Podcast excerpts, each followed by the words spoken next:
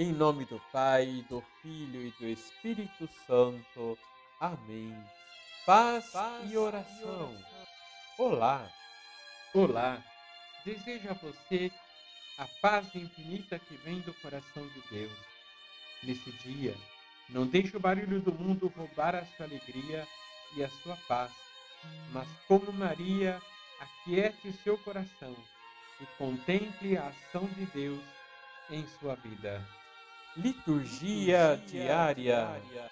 Em Lucas capítulo 7, versículos de 36 a 50, Jesus é convidado a tomar a refeição na casa de Simão, um fariseu.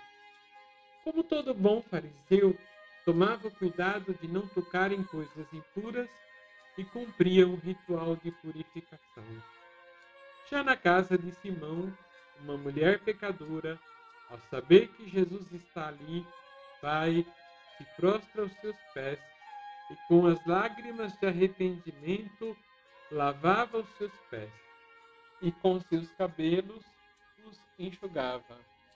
Ao mesmo tempo beijava os pés de Jesus e os ungia com um perfume. Sua atitude demonstra um profundo arrependimento. O fariseu, por sua vez, começa a julgar tanto a Jesus como a mulher. Ah, se ele soubesse quem é essa mulher! Para o fariseu, aquela mulher estava perdida.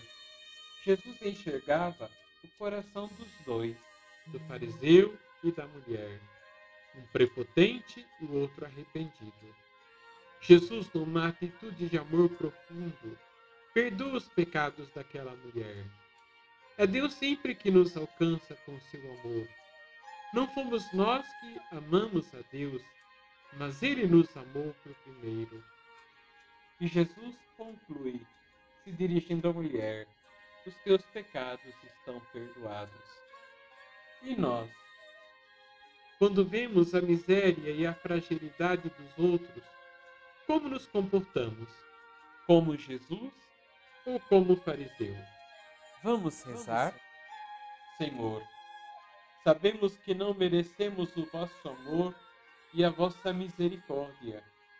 Mesmo assim, usas de amor e misericórdia com as nossas fragilidades, nos oferecendo pela Igreja o sacramento da reconciliação.